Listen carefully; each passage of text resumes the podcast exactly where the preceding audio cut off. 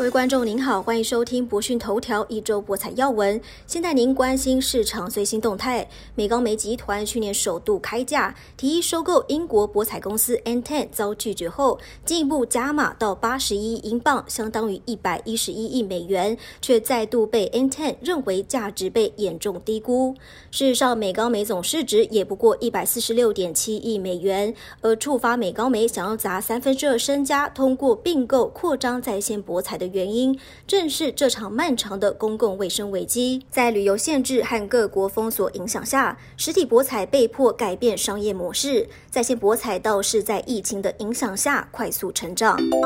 继续看到，有业内专家认为，美高梅有意收购 N10 并不意外，因为新任行政总裁 Bill Hornbuckle 去年就明确表明对美国体育博彩市场的关注。不过，经纪公司伯恩斯坦分析师表示，美高梅寻求收购 N10 的动作，可能导致美高梅减少在日本与合资企业开发综合度假村的持股比例，或甚至是完全退出日本市场。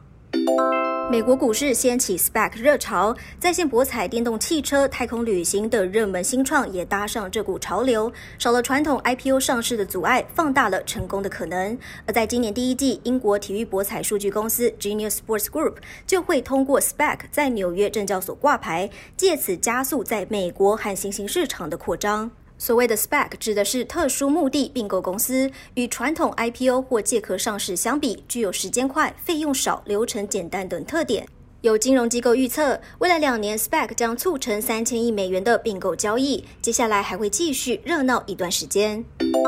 比特币这周飙破四万美元，再度刷新历史新高。价格飙涨也推动了数字货币的普及应用。全球博彩技术龙头 IGT 就在本周宣布获得一项新专利，有助于玩家投注时使用数字货币。未来实体赌场用户能在游戏账户和外部数字货币账户之间转移资金，通过手机就能把比特币转到老虎机上的虚拟钱包。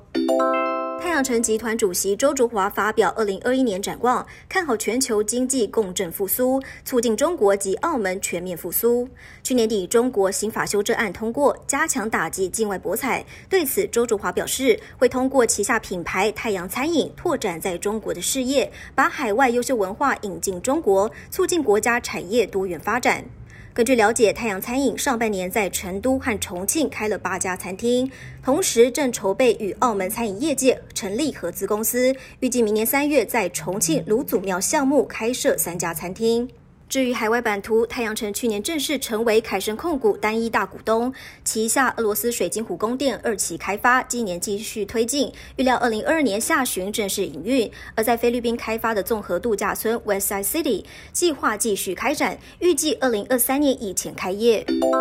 互联网视频业务起家的第一视频表示，集团通过北京疯狂体育取得了海南省当局的批准，可以在当地建立赛事平台及积分系统项目。疯狂体育计划在海南建立涵盖赛事资讯、直播、体育社区等的综合娱乐平台，并推出符合海南旅游消费需求的积分系统，进行各类体育赛事，包括自行车、赛车、足球及篮球等运动项目的有奖竞猜活动。